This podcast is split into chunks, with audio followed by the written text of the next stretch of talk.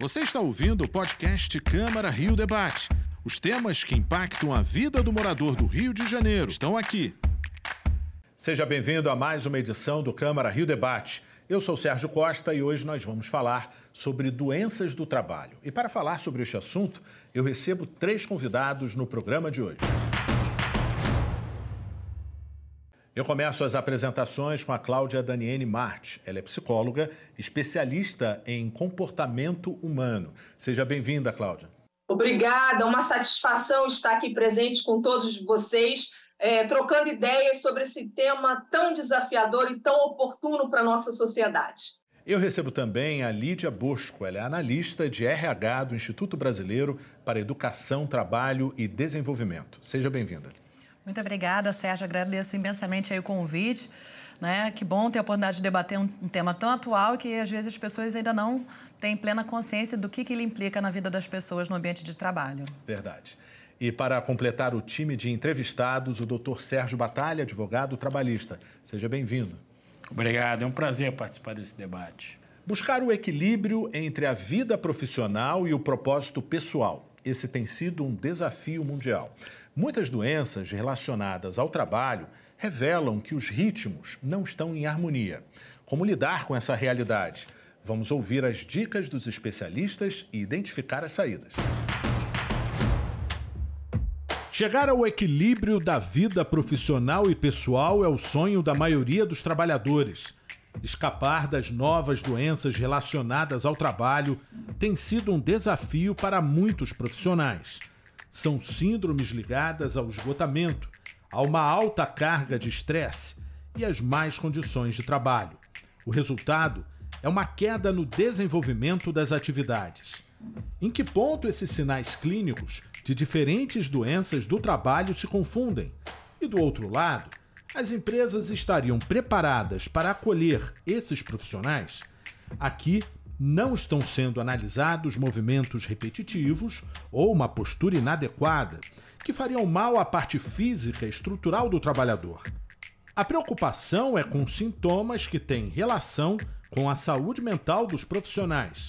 Com a palavra, os nossos entrevistados. Bom, Cláudio, eu queria começar com você. É muito importante a gente nomear né, essas doenças. Nomear faz a diferença, né? Faz, faz a diferença.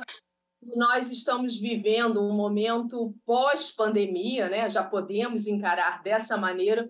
Durante dois anos, é, tudo foi muito novo no mundo, sem precedente.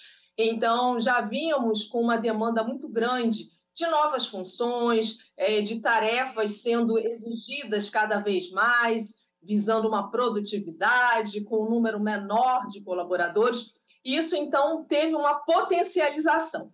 Então, provavelmente, nós vamos discutir hoje aqui sobre alguns conceitos e sobre algumas nomenclaturas, muitas delas é, até com estrangeirismo.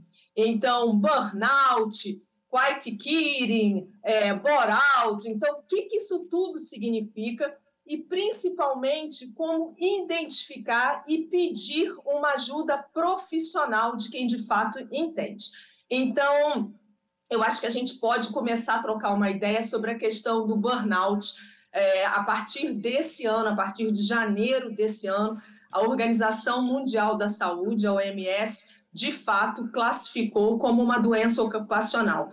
Isso é de suma importância para o mundo inteiro, porque coloca a luz numa doença que é desdobrada né, de uma atividade laboral. Então, o profissional começa a ter, se a gente pudesse utilizar aqui uma tradução livre, é como se ele tivesse de fato adoecendo, se queimando, se consumindo, se esgotando psiquicamente. E isso, longe de ser uma falácia, um mimimi, isso é muito sério.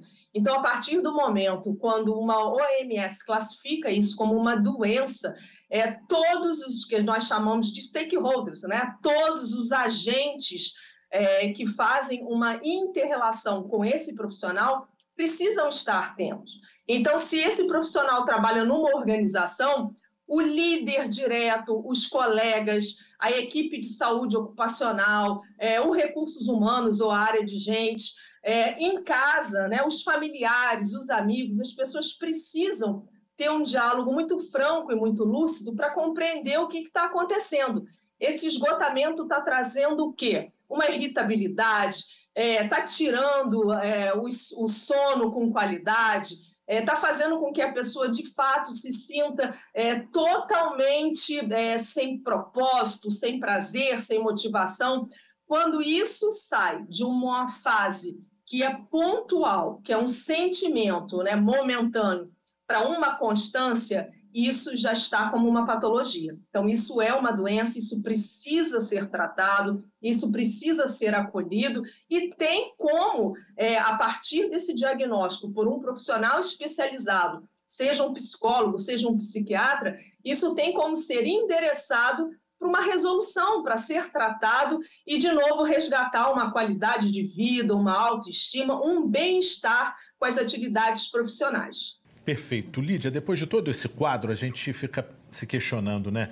É, é muito importante ter um RH acolhedor, né? Porque existem prejuízos para os dois lados, né? Da saúde e da produtividade. Você acredita que a gente tem um perfil de empresas, uh, no caso, sensível a essa questão?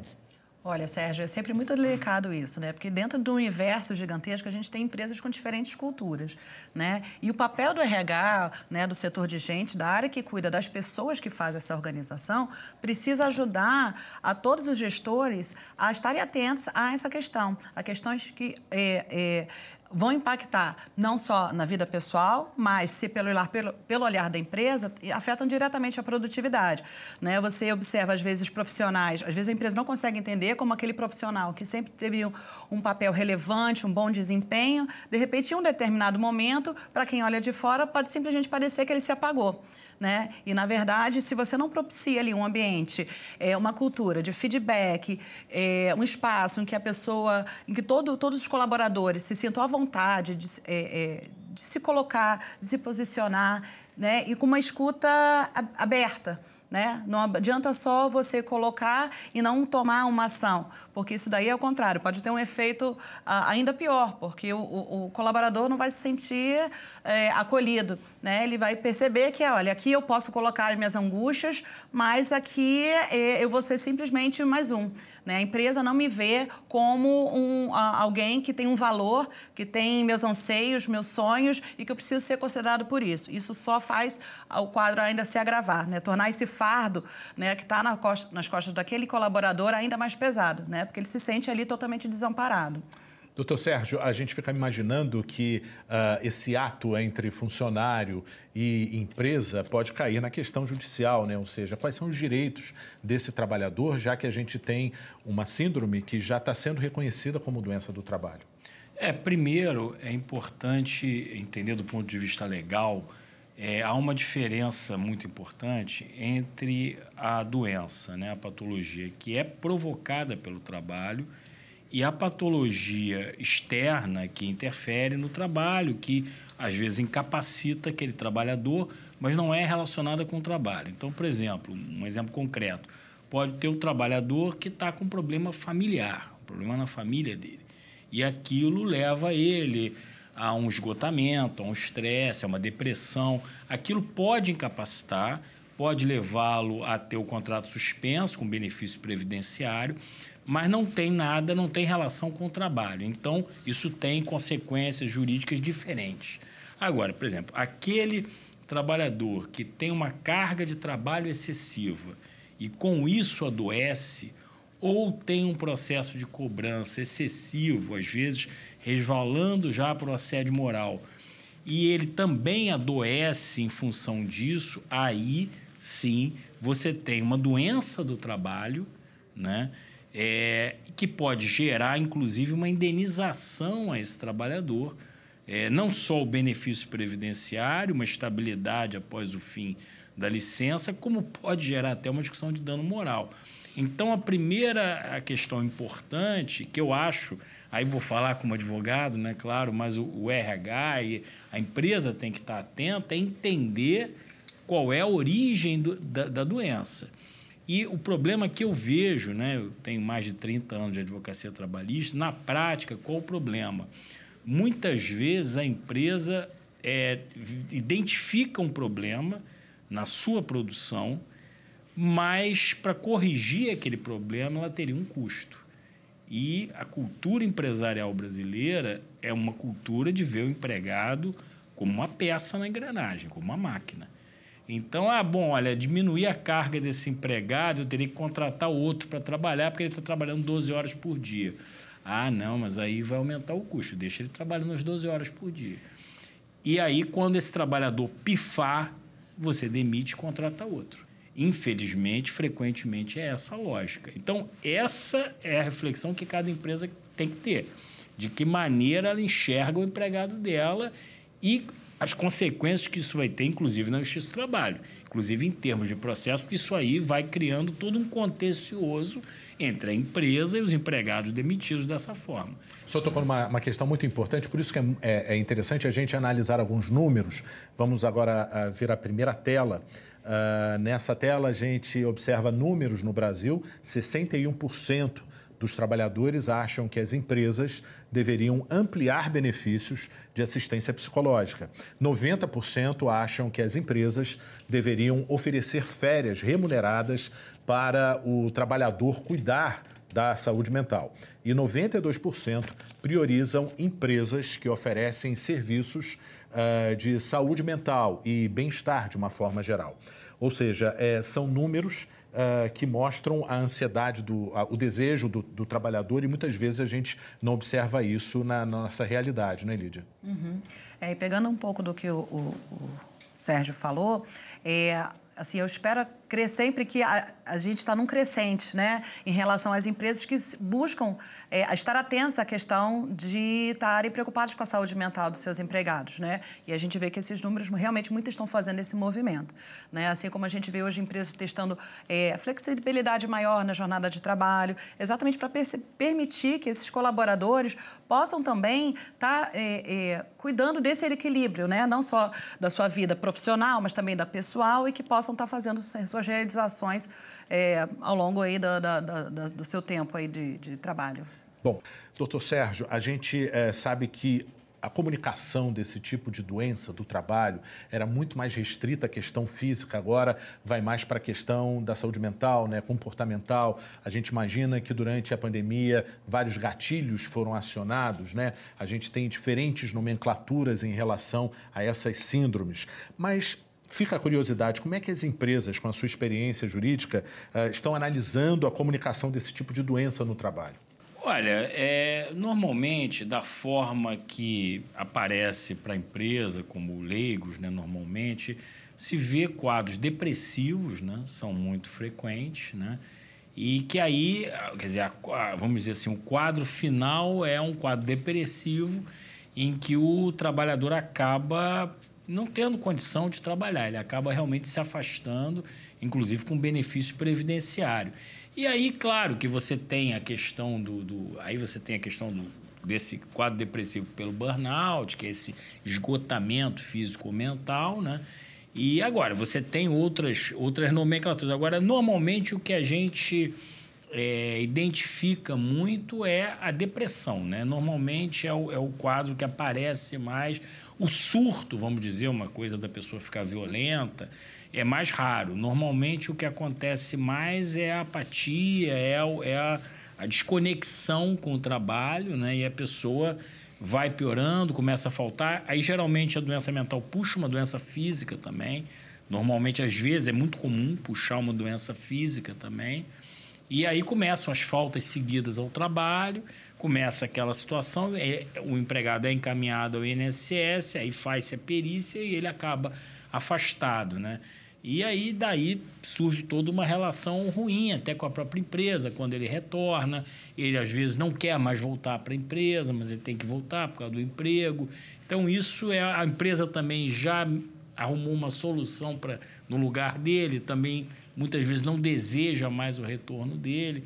E aí é, surgem uma série de conflitos que acabam na justiça do trabalho. Verdade. Né? Lídia, burnout, bore-out, demissão voluntária, são palavras novas, expressões que a gente está se adaptando agora ao próprio mercado, uh, que expressam aí um comportamento antigo ou não notado. Agora que a gente está tá jogando foco. Uhum. Acho que com certeza. Acho que as relações de trabalho foram mudando, o ritmo do trabalho foi mudando, né? E as próprias novas gerações que vão adentrando ao mercado de trabalho vêm com outra expectativa, né? É, se fala mais em qualidade de vida, desse equilíbrio, né, entre vida profissional e pessoal. Você, é, né, ao longo da sua vida, você é, é correr atrás dos seus sonhos, de fazer suas realizações.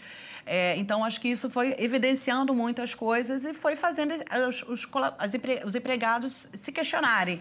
Né? Será, que é isso, será que a vida é isso mesmo? Eu dedicar 8, 10, 12 horas da, do meu dia a dia dentro da empresa e quando eu chego no meu, na minha casa, no meu final de semana, no meu momento de repouso, eu estou tão cansado, tão exaurido né, de todo aquele estresse, daquela pressão, daquele, daquele excesso de trabalho que eu não consigo usufruir nem da minha hora livre, nem da minha família, eu não consigo cuidar de mim. Né? Eu estou me dedicando para uma empresa que amanhã pode entender que eu não sou mais o, o colaborador que ela deseja. Né? E de que valeu essa dedicação? Então, é bem delicado. Bom, Cláudia, em que ponto uh, esses sinais clínicos podem se confundir? E a gente fica aqui imaginando, será que um pode ser o início do outro? Ou seja, existe uma hierarquia para isso? Eles se confundem ou não? Sim, é, os sinais, o nosso corpo, ele literalmente ele, ele mostra algumas evidências. E são sinais transversais, né? Existe uma graduação, eu citei anteriormente, que algumas pessoas passam por um determinado momento da vida e apresentam uma determinada sintomatologia, né? Nossa, estou esgotado, estou desempenhando sem, sem tanto entusiasmo. Isso pode ser uma questão momentânea, mas quando isso começa a entrar numa rotina, é, num ciclo que não tem fim, isso passa de um momento de normalidade e, de fato, gera é, o que a gente está conversando aqui, uma série de doenças. Então, essa graduação acontece e os sintomas são sintomas que todos nós devemos estar atentos, porque são sintomas que podem aparecer no cotidiano e que muitas das vezes a gente pode negligenciar. Ah, isso faz parte, isso vai passar, mas tem que ter um olhar focal. Como é que está isso, a intensidade disso, o quanto que isso está sendo limitante. Então, nós conversamos aqui é, agora há pouco, foi uma citação de um dos colegas, a questão de como o corpo manifesta. Né? Quando a gente começa a adoecer fisicamente, a gente está falando de uma questão de somatizar, ou seja, é como se a gente não tivesse dando conta de elaborar alguma questão e o corpo manifesta. Então, exemplos: é, profissionais com muita dor nas costas, profissionais que se sentem, se a gente puder fazer literalmente uma metáfora, como se estivesse carregando peso no mundo nos ombros. Então, são profissionais que têm uma série de faltas é, no ofício, porque estão sempre com uma dor muscular, profissionais com crises é, de cefaleia, muita dor de cabeça, profissionais com crises é, estomacais, estão sempre enjoados, estão sempre passando, enfim, o nosso corpo ele somatiza, ou seja, é, não obtendo esse equilíbrio entre corpo e mente,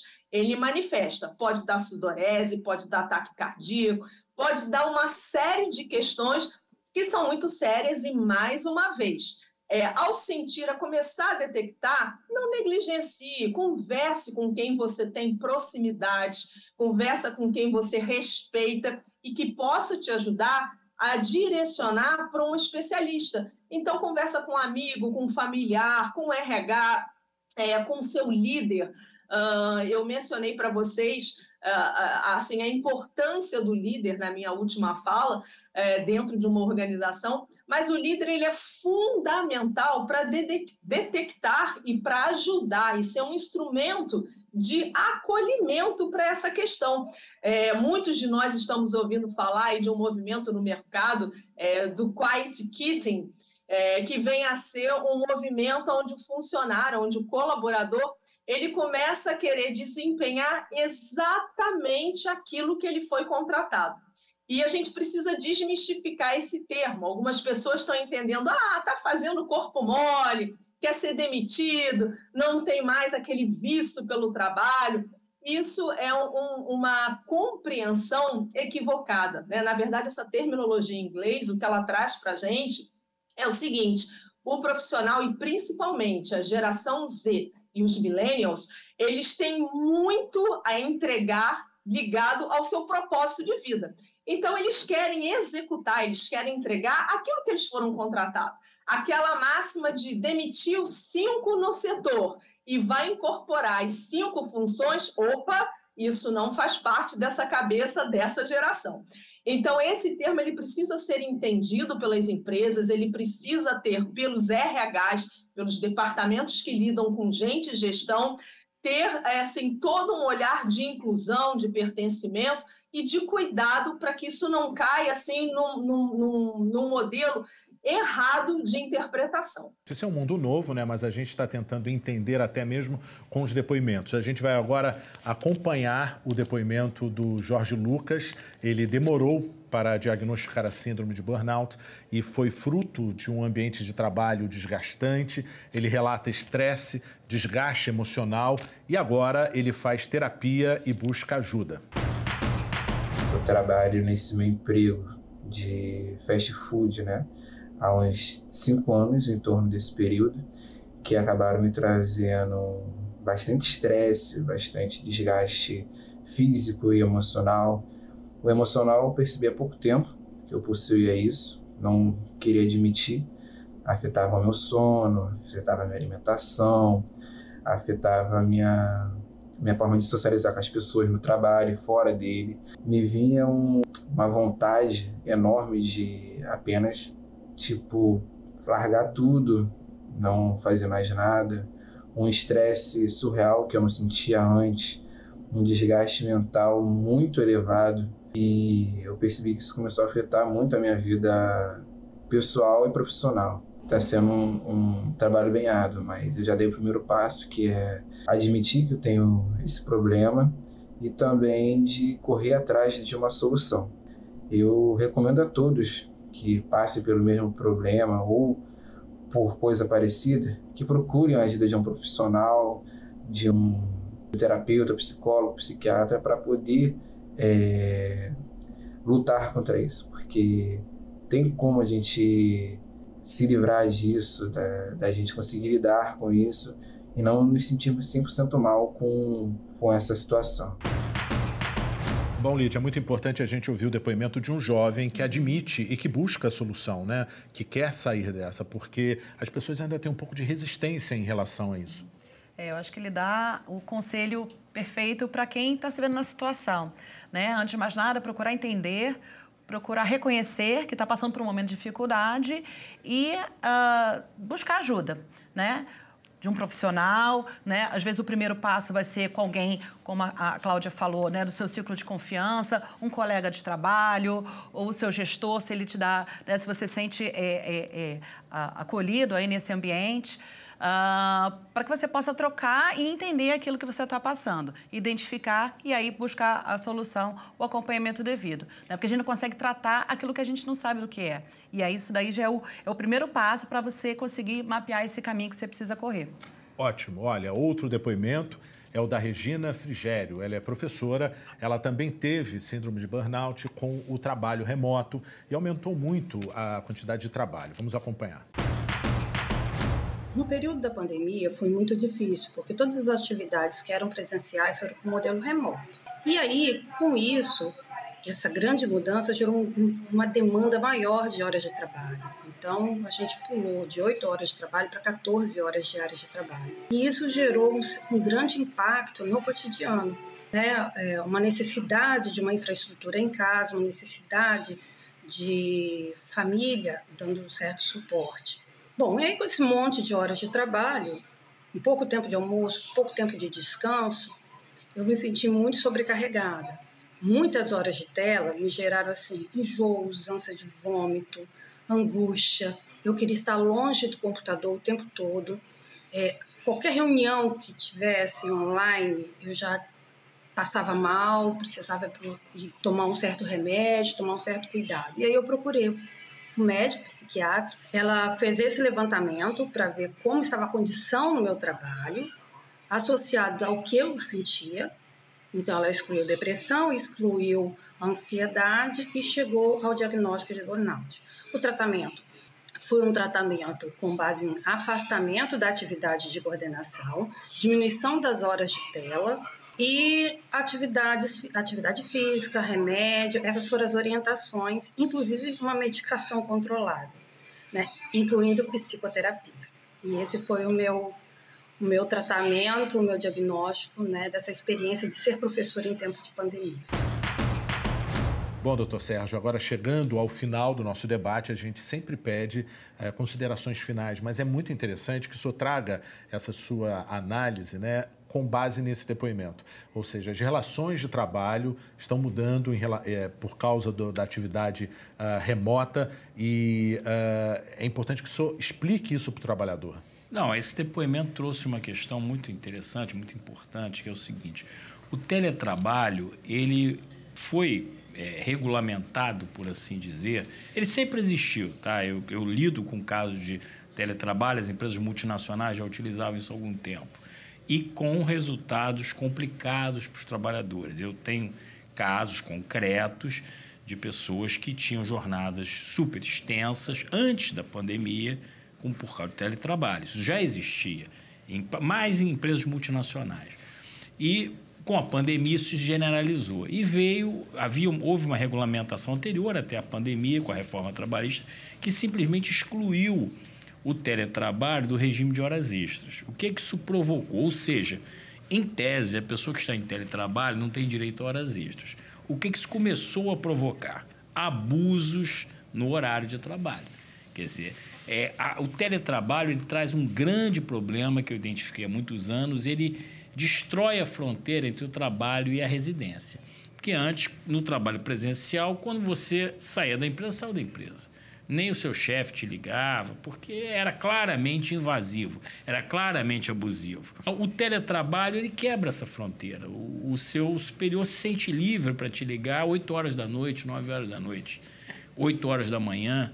Então, esse tipo de, de falta de limite, eu acho que isso tem que ser revisto na legislação.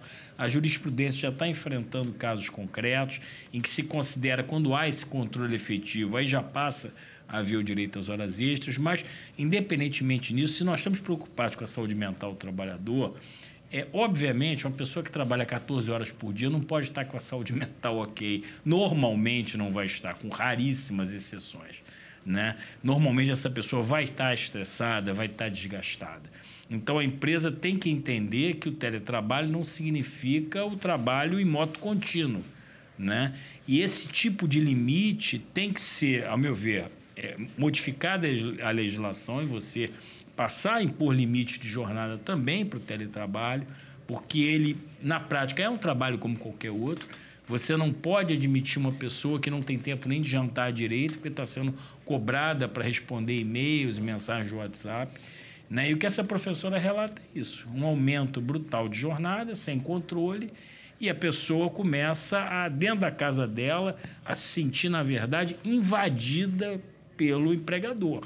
Quer dizer, o empregador passa, a, necessidade da produção passa a invadir a sua residência. Esse é o fato. E o trabalhador se sente sem escape.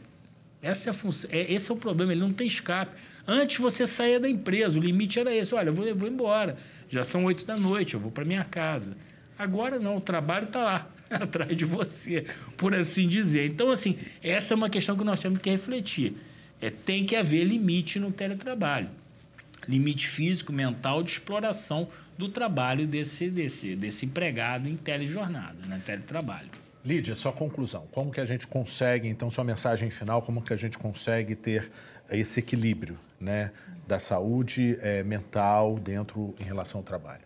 Que é isso, as empresas têm que manter esse canal aberto de forma constante, porque ninguém chega a um quadro de burnout ou toma a decisão de né, adotar o quiet quitting, né, é, se não vem num processo de desgaste que vem acontecendo aí com, né, num, ao longo de um certo tempo.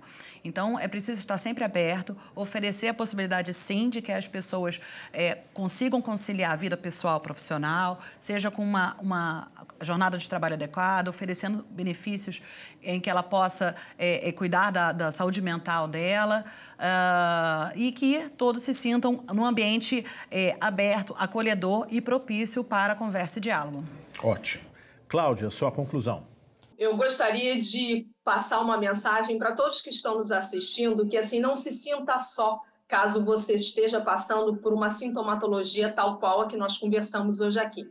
Então, busque uma ajuda. É muito importante que você tenha esse olhar de compaixão, assumir uma vulnerabilidade isso não é nenhum defeito, pelo contrário, né? Isso é um sinal de extrema maturidade, isso só vai fazer bem para você. Então, esse equilíbrio, ele passa por diferentes vertentes. Busque uma espiritualidade, desenvolva uma atividade física, procure ter disciplina para saber o momento de estar conectado, o momento de estar respondendo um e-mail, o momento de estar com família, com amigos, com o seu pet que isso vai fazer de fato a diferença na sua vida. Olha, foi um prazer conversar e debater sobre este assunto com vocês.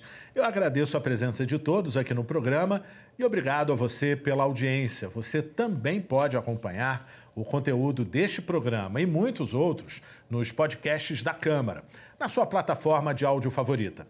Veja também outras notícias nas nossas redes sociais em câmara.rio. O Câmara Rio Debate de hoje fica por aqui. Até a próxima. Tchau.